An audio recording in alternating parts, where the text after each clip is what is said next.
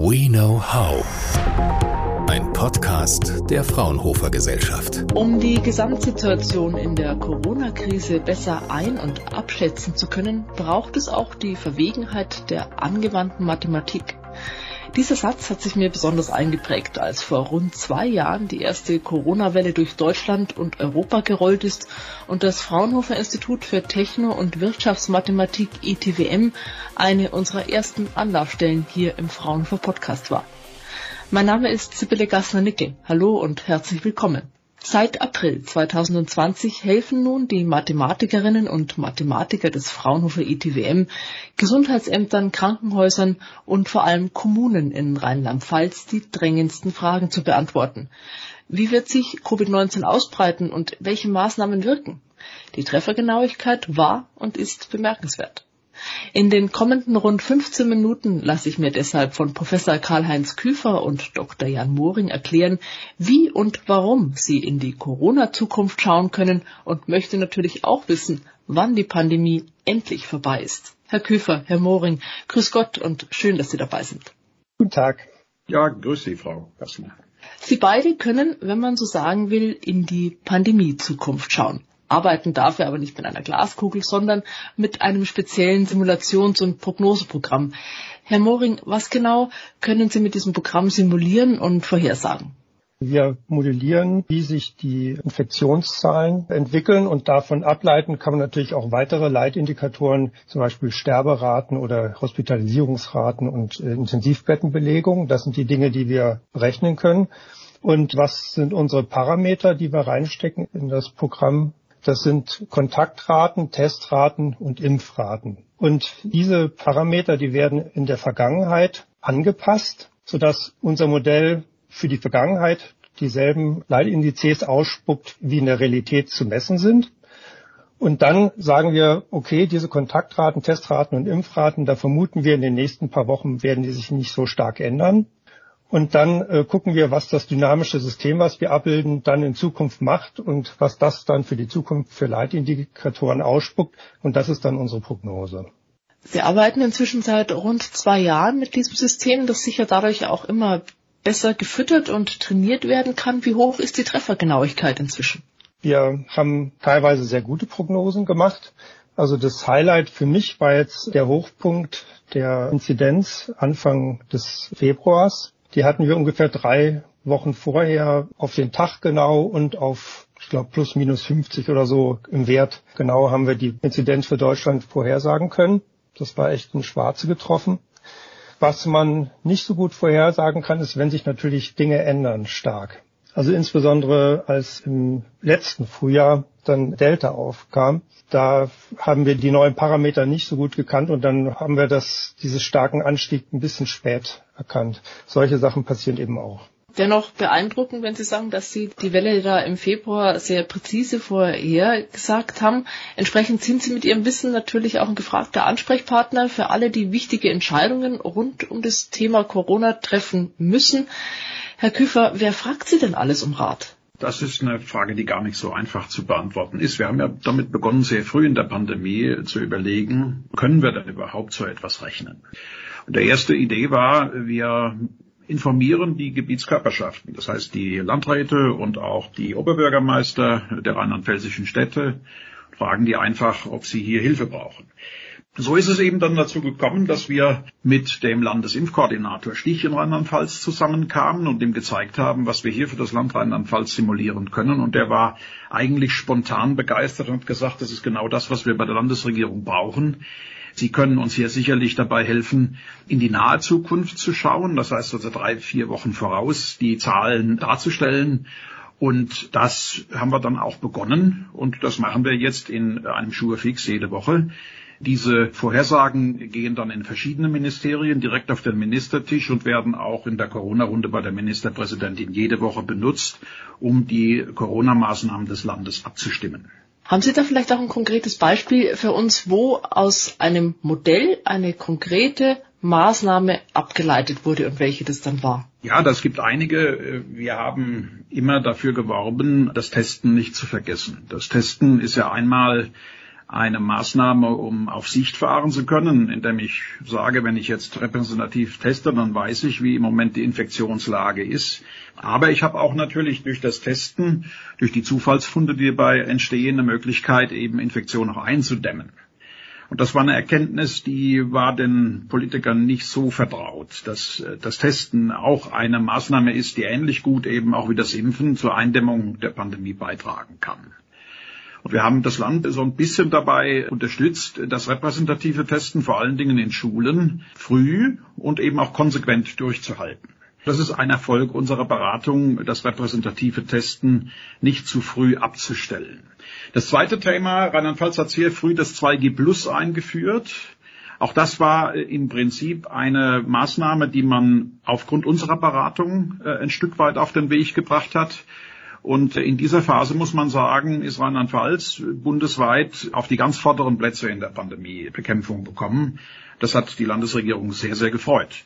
Und das andere ist natürlich, wenn ein Politiker weiß, was in den nächsten drei bis vier Wochen ungefähr passieren wird, dann kann er sich natürlich in der Kommunikation der Pandemie-Maßnahmen wesentlich besser darstellen, als wenn man völlig blind ist in Bezug auf die nahe Zukunft. Und das hat man uns auch mehrfach gespiegelt, dass das einer der Hauptvorteile für die Landesregierung ist, wenn sie in der politischen Kommunikation, gerade eben im Falle von Öffnungsbitten oder auch äh, Verschärfungsbitten, wenn man so ein bisschen weiß, was passiert in den nächsten Wochen, dann ist das eine gute Sache. Sie haben auch beide gerade sehr schön beschrieben, dass es auch Parameter gibt, die man so nicht absehen kann. Ich denke, eine davon ist jetzt auch im Augenblick die veränderte Situation, gerade in der Berichterstattung durch den Krieg in der Ukraine und die Corona-Pandemie ist dadurch schlagartig in den Hintergrund gerückt und spielt gefühlt in vielen Köpfen auch kaum mehr eine Rolle. Kann man sowas in Ihre Modellierungen, solche Effekte mit einbeziehen? Prinzipiell gehen wir immer davon aus, dass wir das Verhalten der Leute nicht explizit modellieren. Das Verhalten der Leute, ob sie jetzt Maßnahmen weiterhin streng befolgen oder ob sie ein bisschen laxer damit umgehen, das kommt bei uns implizit dadurch rein, dass wir im Prinzip immer die letzten beiden Wochen intensiv beobachten und daraus extrapolieren in die Zukunft. Ja, aber da möchte ich vielleicht noch kurz anmelden. Das ist schon ein Wunsch von uns, dass wir das in Zukunft können. Und da haben wir jetzt auch ein Projekt an Land gezogen, wo genau das gemacht werden soll, zusammen mit dem DFKI und mit äh, der äh, Katastrophenforschungsstelle in Berlin wo wir also die Rückkopplung von der Bedrohungslage, wie allein schon das Wissen darum, dann das Kontaktverhalten verändert, dass wir das sozusagen als Rückkopplungsglied in unser äh, Modell einbauen können. Das ist noch nicht so weit, aber das wäre sehr schön gewesen. Zum Beispiel letzten Ostern, als dann die Kontakte auch schon wieder runtergegangen sind, obwohl diese Bundesnotbremse noch gar nicht verhängt war, alleine schon, weil so viel Panik gemacht worden ist von der Regierung. Da haben sich die Leute schon zurückgenommen. Und wenn man das hätte einbauen können, dann hätte es diese Bundesnotbremse zum Beispiel gar nicht gebraucht. Und das ist also schon unser Ziel, dass wir es demnächst auch in unserem Modell drin haben. Ja, das ist dann sicher auch sehr spannender Aspekt. Vielen Dank, Herr Moring, Herr Küfer. Jetzt kommen wir zu dieser einen Frage, die wahrscheinlich alle umtreibt, seit es begonnen hat und wir alle noch dachten, die Sache geht möglicherweise schneller vorüber. Wir haben gelernt, das tut sie nicht, aber Sie können in die Zukunft schauen, zumindest zum gewissen Teil und das mit beeindruckender Genauigkeit.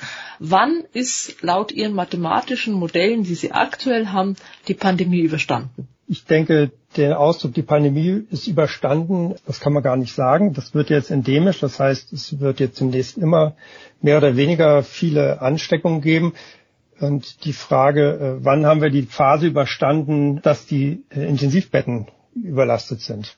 Also da würde ich sagen, diese Phase haben wir überstanden. Es wird nochmal wieder knapper werden, als, äh, als wir bisher uns gedacht haben, weil jetzt durch die BA2-Variante und die Öffnung vermutlich wir doch nochmal in den Bereich der Belastung kommen, wie wir sie vielleicht letzten Dezember gesehen haben. Aber darüber hinaus wird es dann wohl nicht mehr gehen. Aber dass wir Corona und seine ganzen Nachfolger von Mutanten loswerden, das sehe ich jetzt ehrlich gesagt nicht mehr. Herr Küfer, Sie wollten da, glaube ich, auch noch ergänzen dazu. Ja, was wir sagen können ist, wir werden jetzt im Sommer wahrscheinlich keine Probleme haben, genauso wie im letzten Jahr, wiewohl wir jetzt mit der sehr hoch ansteckenden Variante Omikron oder BA2 wahrscheinlich auch Ansteckungen über den Sommer hinweg haben werden, was im letzten Jahr kaum geschehen ist. Also die Inzidenzen, wenn man so will, werden in diesem Sommer höher sein, aber dafür Krankenhauseinweisungen oder eben auch Intensivstationen deutlich weniger. Leider rechnen alle damit, dass wir im nächsten Herbst wieder mit einer Welle konfrontiert werden, was immer das auch ist. Da müssen wir halt schauen, was ist das für eine Variante und müssen die Politiker Maßnahmen ergreifen. Wir haben mit dem Land Rheinland-Pfalz vereinbart, dass wir jetzt äh, über den Sommer uns ein bisschen rüsten auf den Winter und dass wir dann die regelmäßigen wöchentlichen Gespräche im Herbst, wenn es dann wieder kälter wird und die Zahlen zunehmen, wieder aufnehmen wollen. Das ist der Plan. Was ich auch glaube, was man braucht, ist eher eine eingespielte Prozedur, was man macht, wenn wieder neue Varianten auftauchen. Also mit anderen Worten, wie setze ich Testen richtig ein, wie setze ich Impfen richtig ein. Da muss man einfach äh, systematischer und besser und vorsorgender werden in Zukunft. Vielen Dank für den Blick in die Zukunft und das, was möglich ist, vorherzusagen im Augenblick.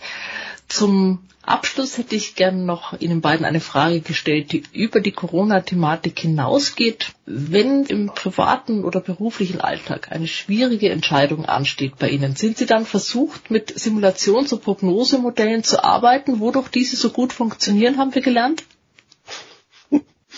Also äh, man muss sagen, so eine Virusausbreitung ist eine statistisch sehr gut beobachtbare und im Kern eigentlich ein sehr einfaches dynamisches System.